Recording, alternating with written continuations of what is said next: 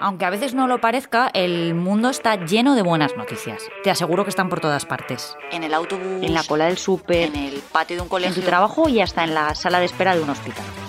Cada día, cada día. Lo que pasa es que a menudo nos cuesta un poco verlas. Así que para que no las pierdas de vista, vamos a juntarlas para ti en este podcast, Los Buenos Días. Cada día. Soy Marta Hortelano. De lunes a viernes, quiero darte buenas noticias. Historias extraordinarias. Curiosas y útiles. Si necesitas un día sin sobresaltos, este es tu lugar seguro.